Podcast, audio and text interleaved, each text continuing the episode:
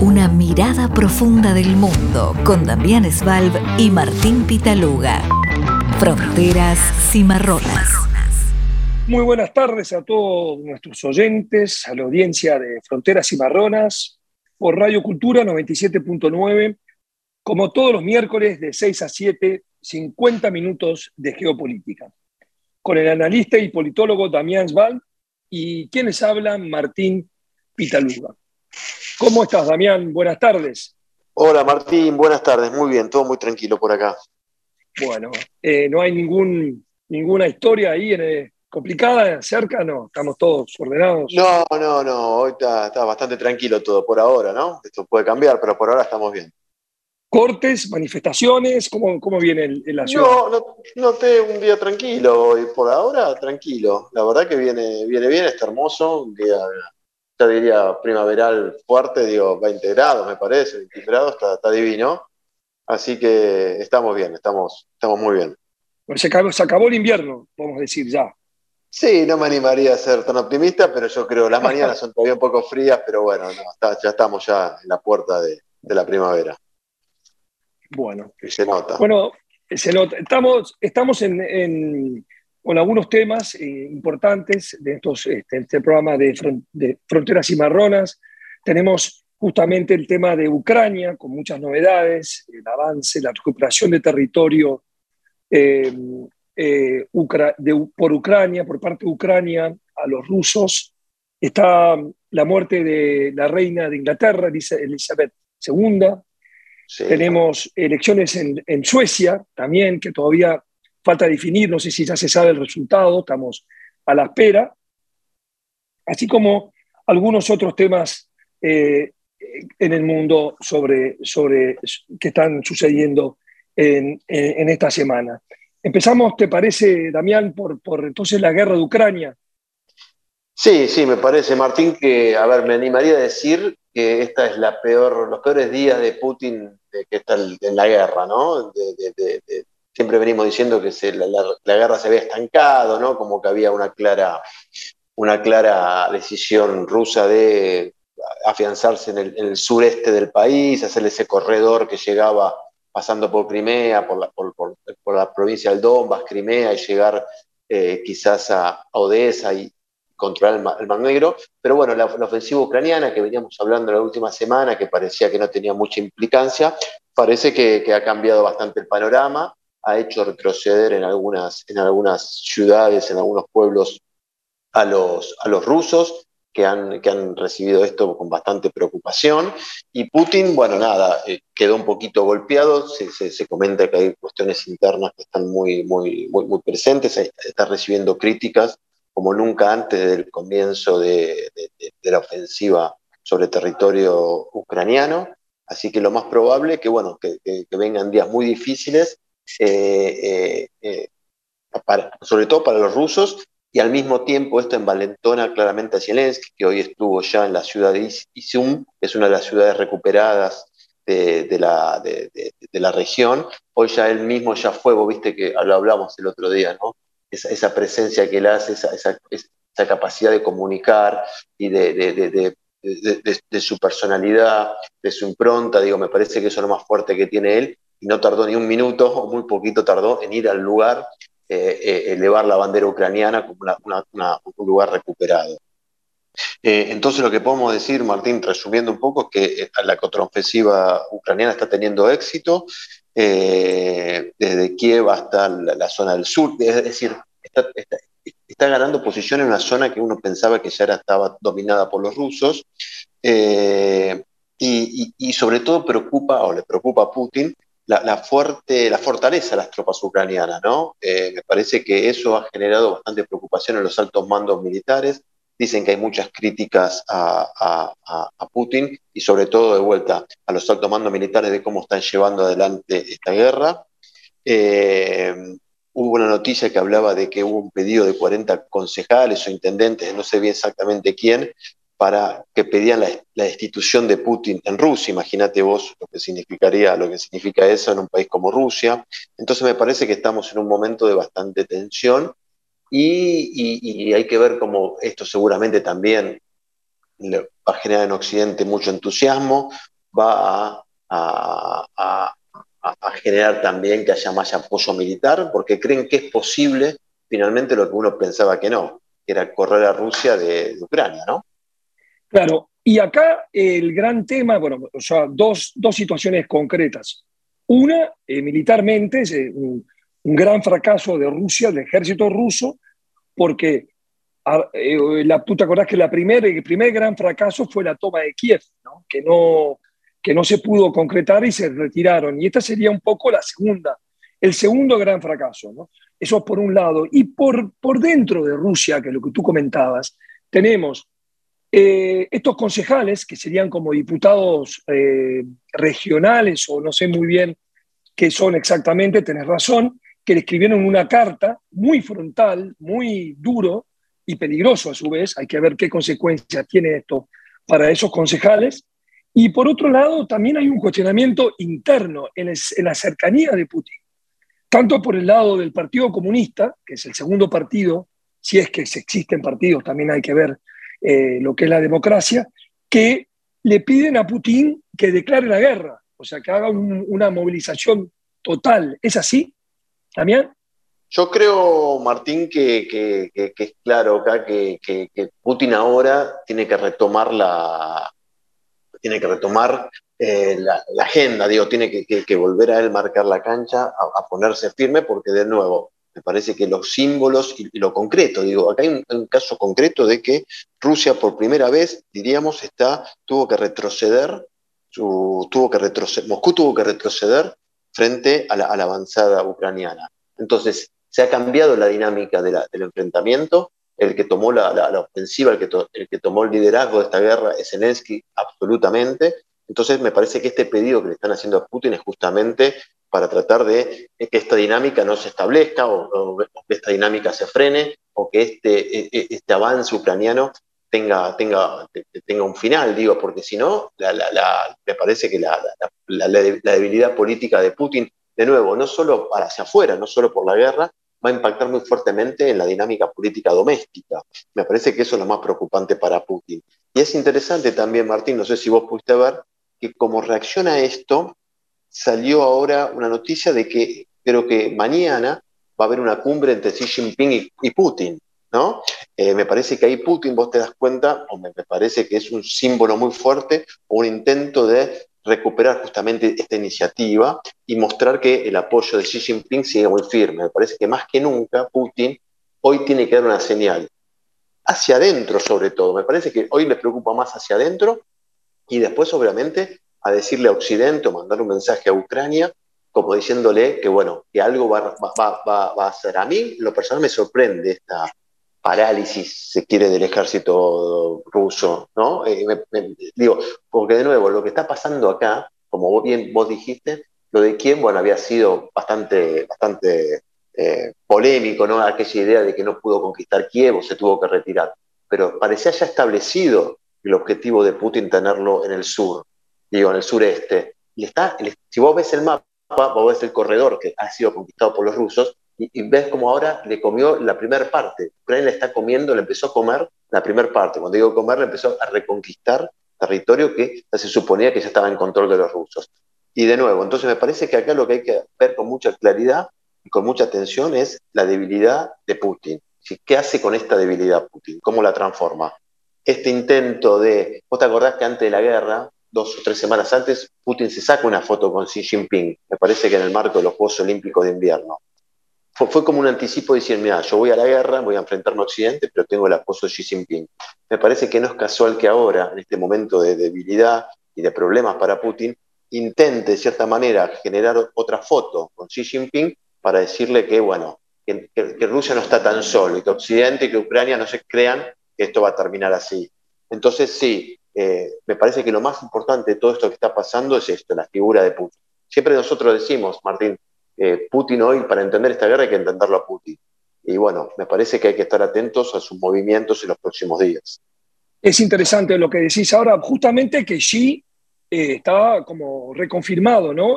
Prácticamente con su tercer mandato en China, es así, ¿no? Claro, sí, sí, por eso. Él, ahí, Xi Jinping el interés de, hacer, se van a encontrar en Uzbekistán que, es una de las de, los, las, de los países donde hay mucho interés chino por el famoso, la ruta de la seda, de la, seda, ¿no? Hay un interés económico muy fuerte. Y creo, si no tengo mal entendido, va a ser la primera salida de Xi Jinping después de la pandemia de China. Digo, hay, hay, un interés económico muy fuerte de China. Putin se sube a esto, eh, lo ve como una oportunidad eh, y, yo creo que ahí me parece que esta foto también e, e, es, el primer punto, el, primer paso que está haciendo Putin para tratar de, de nuevo, cambiar esta dinámica. ¿no? Eh, hoy, hoy Putin está viviendo el momento mayor debilidad desde los, de los últimos seis meses de mayor debilidad política y con muchas internas y con mucha, sacando de lado estos, estos concejales parlamentarios locales eh, eh, que van a ser multados, quizás enjuiciados y perseguidos, eso es obvio. Hay que tener agallas, ¿no? hay que tener agallas, porque las represalias son muy fuertes. Lo, que, lo, que, lo que preocupa mucho a, a Putin como, como el Partido Comunista, o quizás el líder del Partido Comunista, porque el Partido Comunista después se desdijo de estas declaraciones, pero muchos de los nacionalistas a ultranza que rodean a Putin están, están, le están pidiendo más, más firmeza, más fuerza. Eso es un poco peligroso, ¿no? Para la escalada. ¿eh? Están hablando de una escalada militar, como diciendo, no podemos perder la guerra, tenemos que lograr terminar este tema lo cual es muy complicado. Claro, digo, eso, me parece que ese es el peligro mayor, porque uno se puede imaginar cuál sería la reacción de, Putin frente a esto. O sea, ¿Putin se podría dar el lujo de perder esta guerra? Una guerra que empezó él, que la defendió él, que puso, que, que, extorsionó y sigue extorsionando a, Occidente con la cuestión energética, el gas, con todo un Occidente muy enojado con Putin, muy dependiente de Putin, y ahora viendo Occidente, ve esto y dice, che, este tipo Zelensky le estamos dando armas, pero la verdad que son bastante eficientes, porque le damos armas, le damos plata como nunca, y el tipo está avanzando. Y no solo está avanzando, está mostrando el pecho, está, está desafiando a Putin, o sea, está haciendo algo que nosotros no, nos animamos a hacer durante años, ¿no? sabiendo lo que ya era Putin. Entonces me parece que a mí lo que me preocupa realmente cuál podría ser la respuesta militar de Putin frente a, ver que está perdiendo esta guerra. De nuevo, es una guerra que él ideó, que él pensó, que él llevó adelante, él defendió y que la verdad que estos últimos seis meses parecía que más o menos lo había estabilizado. Eh, me parece que este apoyo a China, que China también, como bien decís vos, está en un proceso ahora del Congreso del Partido Comunista para, para, para reivindicar la figura de Xi Jinping, transformándose en uno de los grandes dirigentes de la historia de, del, comunismo chino, eh, pero yo también creo que a China le, empieza a incomodar, obviamente, este momento, ¿no? esta guerra.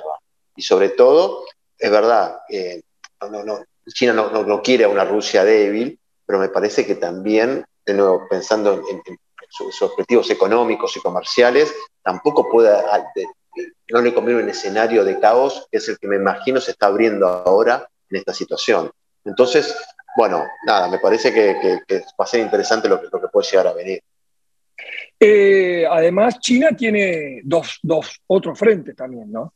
Eh, bueno, habíamos hablado muchas veces de Taiwán, que está quieto. Ahora hay algunos movimientos en Hong Kong eh, a raíz de, juicios y, a, las, protestas y represalias y, y, se concreta que el modelo hongkonés no funciona dos sistemas en un país, eso no, no está funcionando. Y además, como tú decís, ese párate comercial de China, con, con, el, con, el, con la estrategia de China de, del COVID interno, de, de, ¿no? de aislamiento por COVID, que paralizó a China prácticamente y genera una gran preocupación. Esta es un poco, sí, que empieza a retomar la, la iniciativa, ¿no? Sí, aparte me parece que, bueno, me parece que China es el único país del mundo que sigue con esta política tan estricta y tan, tan, tan podríamos decir, tan, exigente con la cuestión del COVID, ¿no? Eh, me parece que es, un tema, bueno, me parece que vos lo, tenés más claro, ¿no? Pero el mundo ya dio vuelta a esa página, digo, eh, por lo que uno puede ver, escuchar de quienes viajan, eh, de Europa, una actividad turística que fue brutal, digo, aeropuertos llenos, digo, la, vida ha vuelto a la normalidad no diría plena, pero por lo menos el 90%. Y China, sin embargo, sigue muy obsesionada con la cuestión del COVID. Eh, también sería interesante saber por qué y, pensar por qué, ¿no? Y creo que tiene que ver también con la, próxima, la, misma lógica del sistema, ¿no? Las mismas características del sistema, que a veces lo dejamos de lado, ¿no? Pero China claramente es un sistema autocrático feroz, ¿no? De, un control social muy, muy poderoso, que la pandemia le generó también la posibilidad de, profundizar ese control, ¿no? Eh, que en Occidente trajo tantos problemas y la, aparición, después vamos a hablar seguramente, de, grupos de, extrema derecha, negacionistas, de violencia eh, y demás, quejándose por las, por, las, por las restricciones de la pandemia, me parece que China, obviamente utilizando la violencia, utilizando la represión y utilizando el castigo y, el espionaje y, el seguimiento, me parece que profundizó también un modelo. Y eso también, como decís vos, ha generado mucho más ruido en, sus, en, sus, propias, en dinámicas, ¿no? La, crisis con Taiwán, lo que puede pasar con Hong Kong.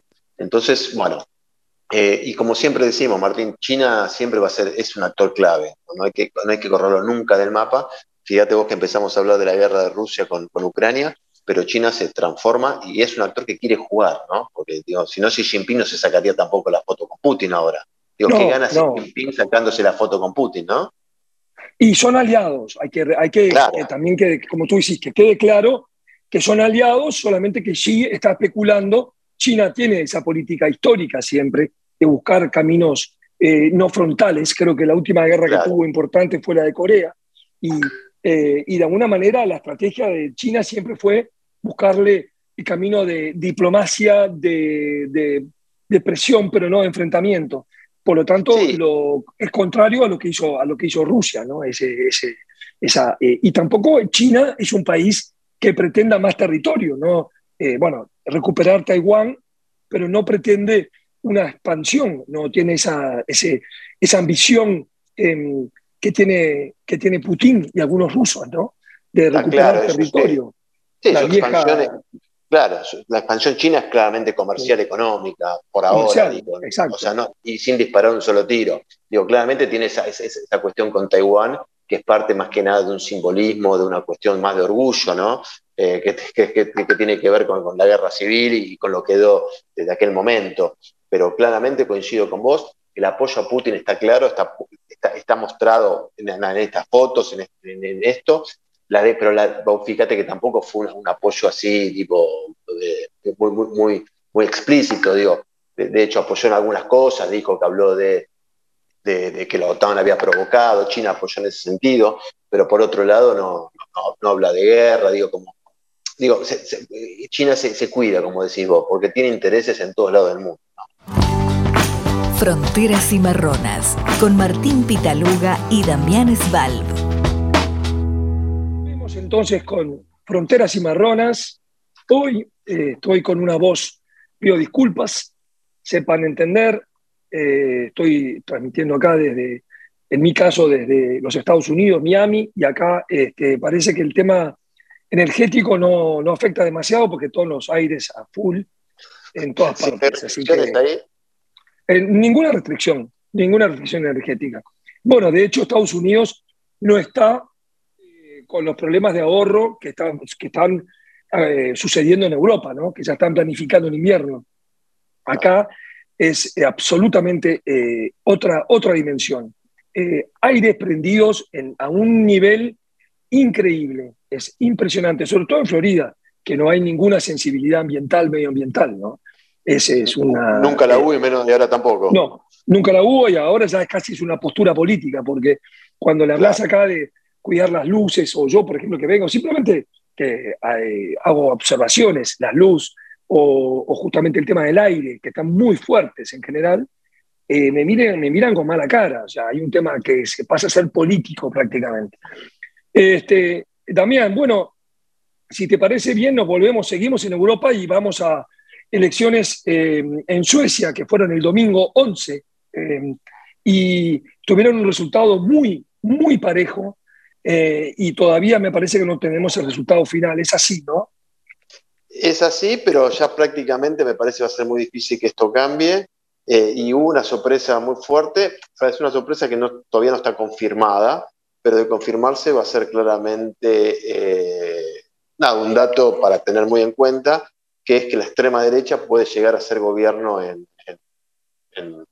Suecia, ¿no? Un país acostumbrado a ser gobernado por la, socialdemocracia, hoy la ultraderecha se acerca de manera muy firme al poder. A ver, eh, hubo elecciones y eh, de los 349 escaños del Parlamento sueco, lo que se llama el bloque rojiverde, ¿no? el bloque progresista de, de, cuño socialdemócrata, ¿no? Eh, que justamente es el del actual primer ministro eh, Anderson, eh, tiene 174 y el bloque llamado de la Alianza, que es el bloque conservador de derecha, ahí están los partidos tradicionales conservadores de derecha, en 175. Es decir, que tiene un voto más. Faltaban ahora contar el 5% de, de, los votos, pero me parece que, bueno, por ahora no hay ninguna novedad de que cambie esta tendencia. De concretarse, eh, vamos a ver qué pasa con la negociación dentro del partido de derecha. Históricamente, la derecha, o históricamente en Suecia, dentro de las coaliciones de derecha o de izquierda, el partido con más votos tiene, el, su líder va, entra como primer ministro. Entonces acá lo que vamos, veríamos es como que el, líder del partido ultraderecha que se podría, podría acceder de esta manera a ser el primer ministro. Se trata de Jimmy Atkinson, ¿no? Ah, entendí. O, sea, que no es la persona más votado, que en este caso sería Andersen, sino entre la alianza, el más fuerte de la alianza, que es el segundo partido más votado, que es este partido de extrema derecha, eh, que, de este hombre Atkinson que se llama Demócrata de Suecia, ¿no? Parece todo una, una, contradicción en sí misma. Todos eh, demócratas. Sí, sí, sí.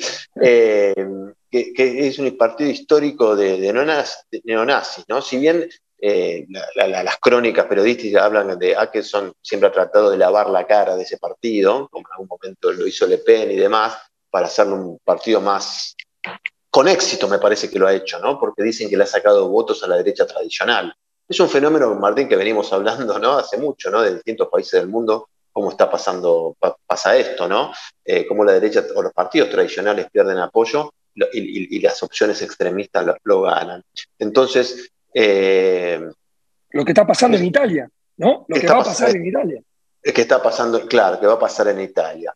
Eh, hoy, obviamente, cuando se presenta estos demócratas de Suecia, ¿no?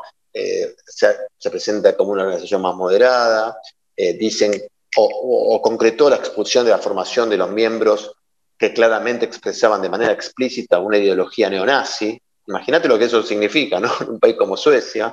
Eh, claramente, una de la socialdemocracia, ¿no? Casi te diría, con un estado de welfare ejemplar, todo. Siempre hablamos de los países escandinavos y Suecia eh, Finlandia adelante y, nunca nos imaginamos que, que puede, podría existir un líder de extrema derecha. Es, impresionante.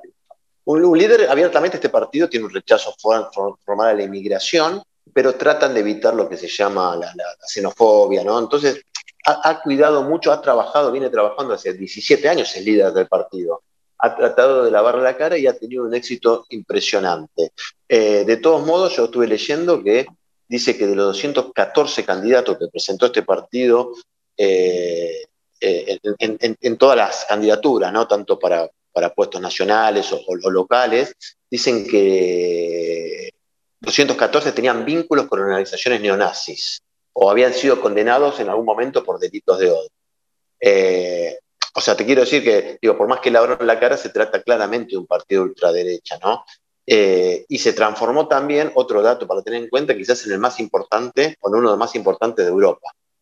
Eh, y, rompió y, está en peligro lo que se llama el cordón sanitario. Viste que siempre hablamos del cordón sanitario, ¿no?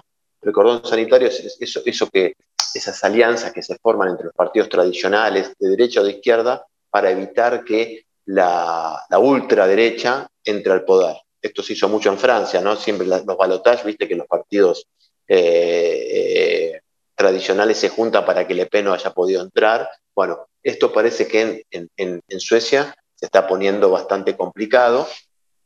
Y claramente, bueno, nada, eh, eh, se está dando un, hecho político sin precedentes, ¿no? Sin precedentes.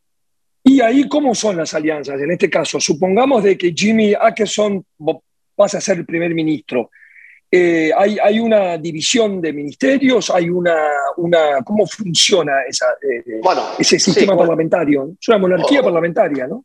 Claro, para que esto suceda tiene que haber un acuerdo entre lo que se llaman los moderados de derecha, los cristiano-demócratas y los liberales, eh, que ya, a ver, en la campaña electoral ellos mismos le habían dado lugar al partido de, los demócratas, ¿no? Estos partidos demócratas de Suecia, ¿no?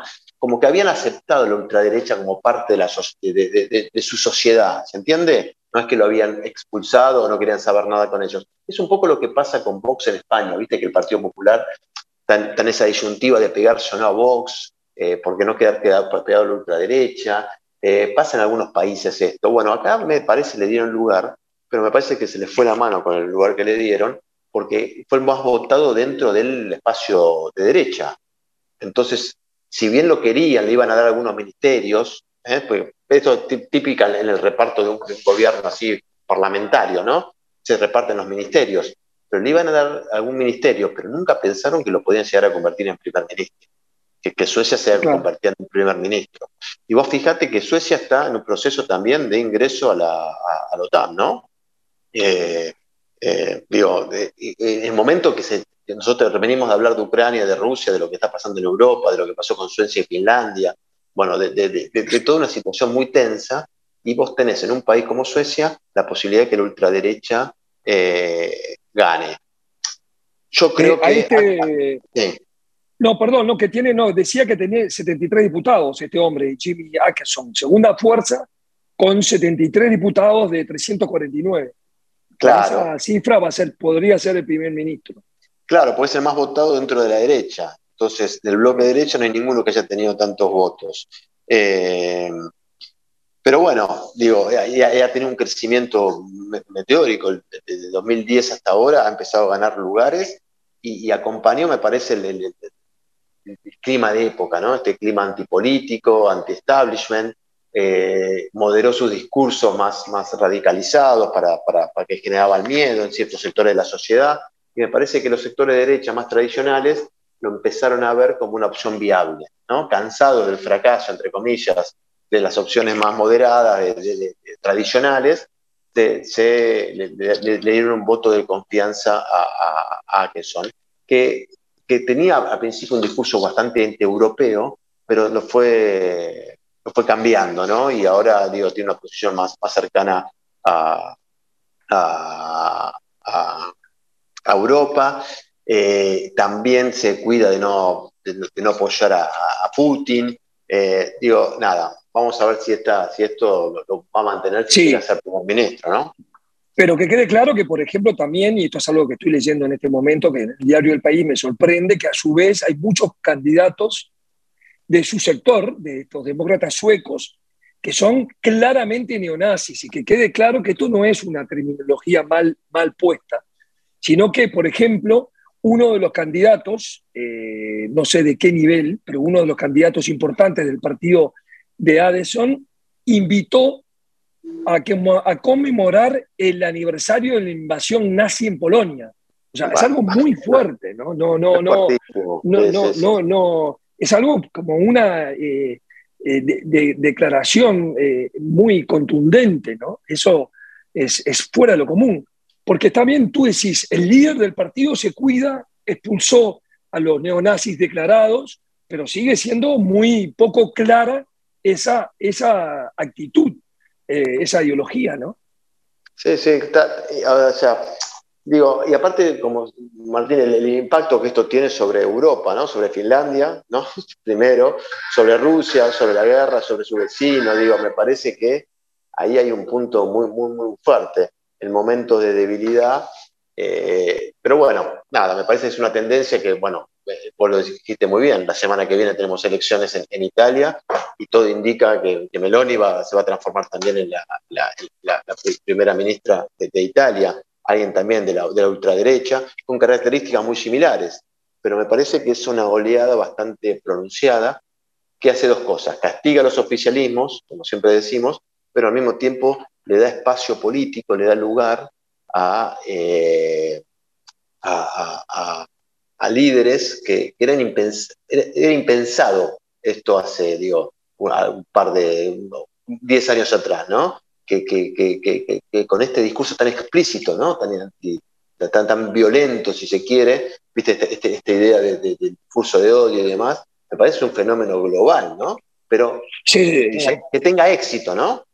Ah, se suma entonces a, a Orbán, podría ser a los italianos si es que ganan, al gobierno de Hungría con Orbán, quizás a los polacos también, eh, aunque no sé si ahí hay muy, muy buena relación entre ellos, pero hay una, un avance de la extrema derecha que si bien en Alemania retrocedió y en Francia, en Francia no pudo avanzar, en España está ahí, como tú decís, atrincherada, esperando eh, avanzar un poco ahora con, con alianzas. Tienen solamente una alianza con el Partido Popular, es correcto, ¿no?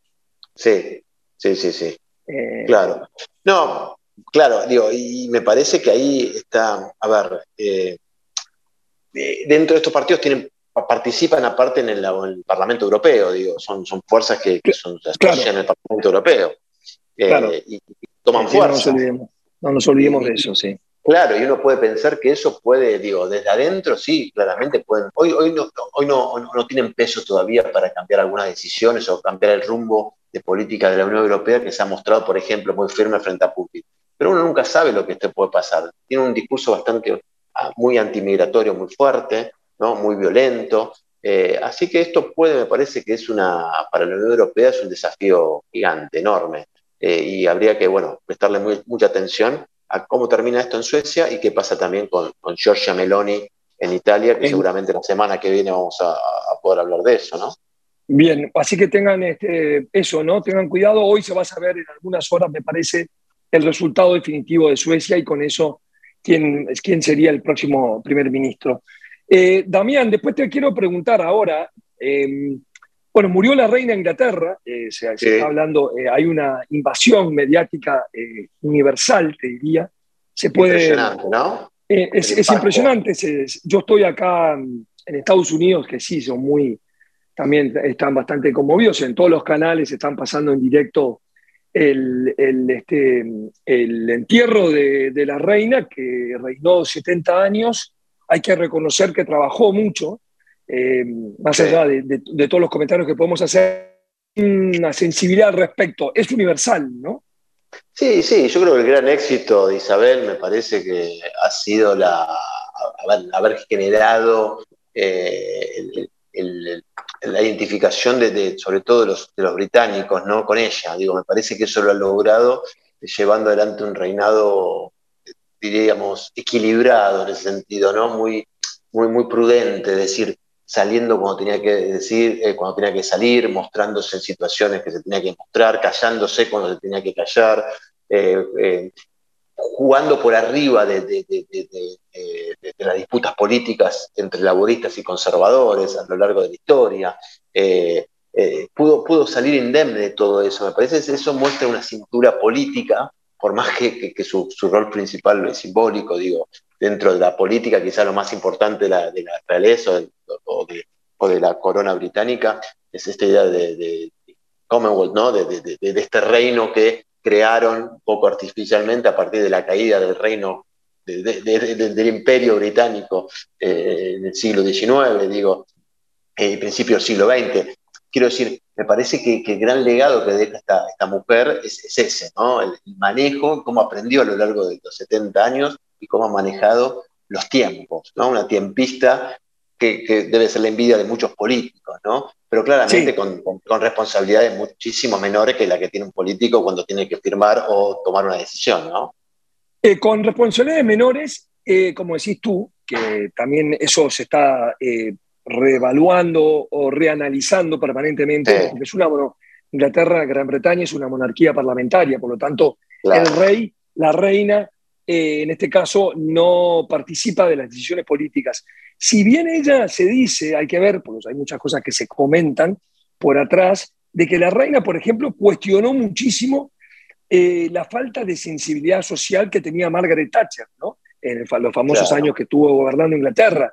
Está bien, nunca lo demostró, porque esa es parte de su función, no demostrarlo, no, no transmitirlo, no declararlo. Así como también se habla de que ella no era pro-Brexit, eh, con algunas imágenes sueltas, por ejemplo, la manera que se vestía o los, o los trajes que usaba, que tenían sobre todos, que tenían los colores europeos, azul, el azul es el color de Europa, ¿no? Azul y amarillo, creo, o azul. Eh, esos mensajes son eh, increíbles. Me impresiona el duelo general, la conmoción de Inglaterra, de, Gran Bretaña, de, y, destacar y recalcar que hay 30% eh, de, de, los ingleses que, que son eh, antimonárquicos, digamos, ¿no? o sea, que hay un porcentaje que son minoría, que son republicanos. Pero es interesante ver qué va a pasar con Irlanda del Norte, que es uno de los grandes temas que están ahora en el tapete con la primer ministra Liz Truss, recién nombrada. Fíjate vos que la reina, hago un paréntesis, Damián, eh, se tomó, lo debemos haber escuchado 20.000 veces, ¿no? porque esto estaba, hay una sobredosis de información de, con respecto a la reina de Inglaterra. Eh, ella, ella se tomó el tiempo de recibir a Boris Johnson, de recibirlo para tomar su renuncia, que ese es uno de sus deberes de, la, como, como, como, monarca, y de recibir a, Liz Truss para aceptarla como primer ministro. ¿no? Eso unas horas antes de morir. Fue impresionante, eso, eso, a mí me sorprendió de una manera eh, increíble. Sí, a, mí también, eso es un grado de, como tú dices, de responsabilidad y de compromiso, más allá de toda la, la parafernaria, toda la simbología que existe alrededor de la monarquía inglesa, que es la más rica y la más antigua y la más fuerte, ¿no?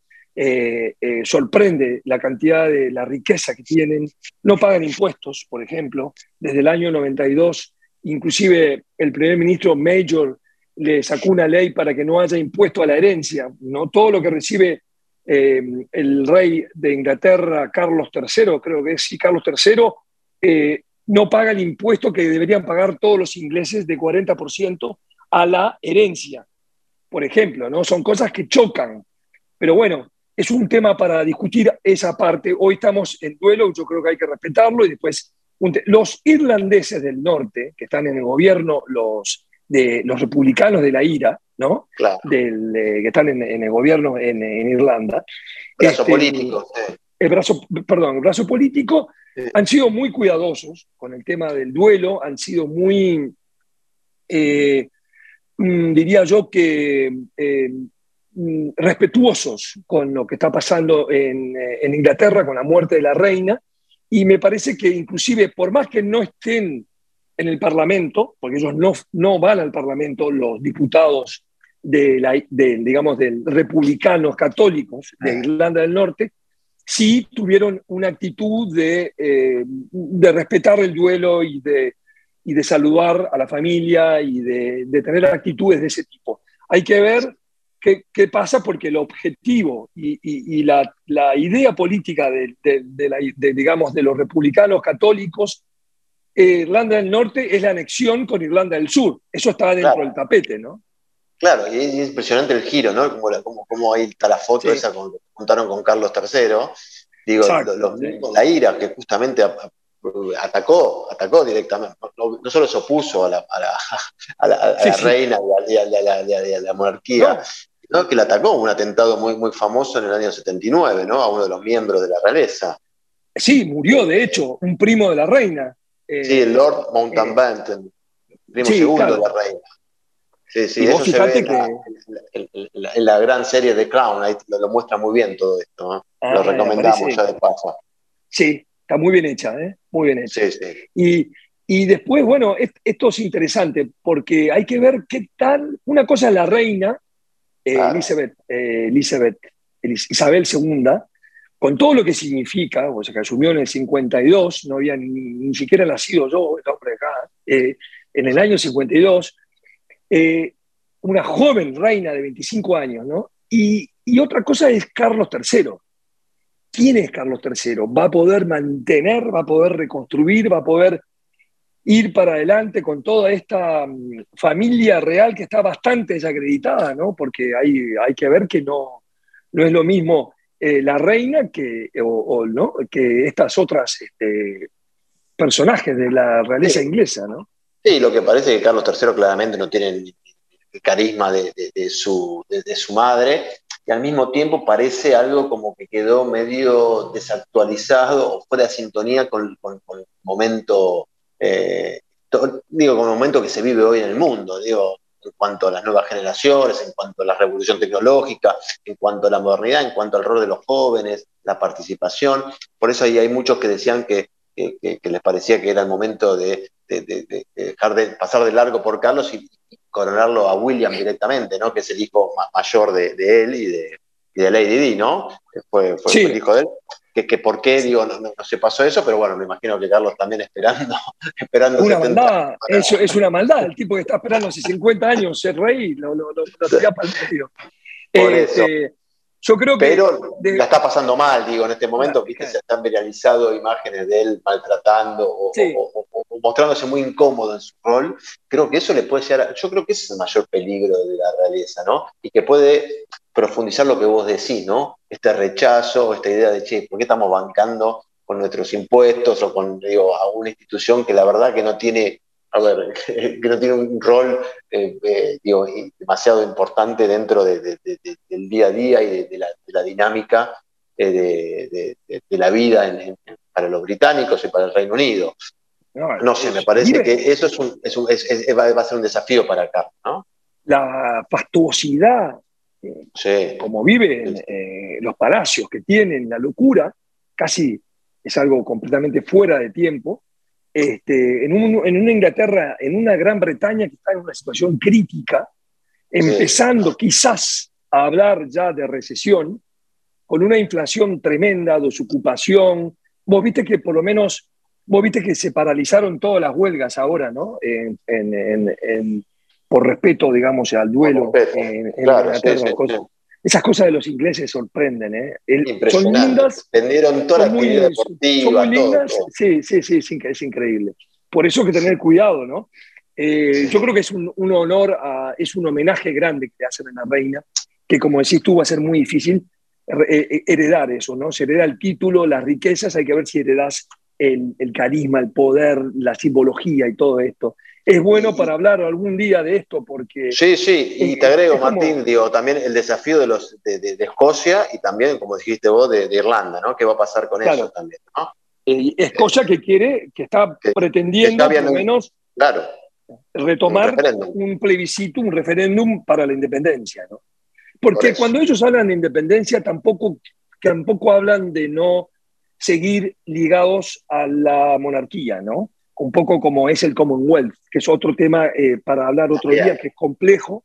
También es, complejo. Está muy cargado de simbología porque no hay un poder real en el monárquico, que es el líder del Commonwealth. ¿no? Todos los países que pertenecen al Commonwealth tienen como jefe de Estado al rey, al rey o a la reina de Inglaterra.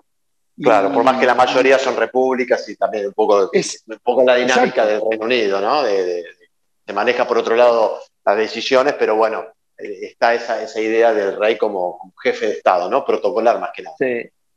Bueno, este, Damián, me parece que estamos llegando al final. Teníamos un tema para hablar que también es una otra escaramuzas que hay entre eh, Armenia, ¿no? Que fueron, eh, este, contame un poco. Con Azerbaiyán, sí, Armenia y Azerbaiyán.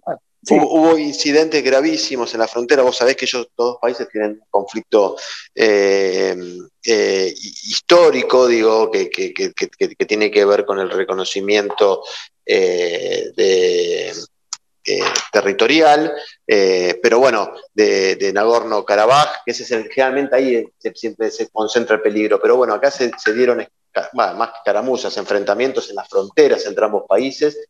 Y acá entra en juego mucho con muchos muertos, ¿no?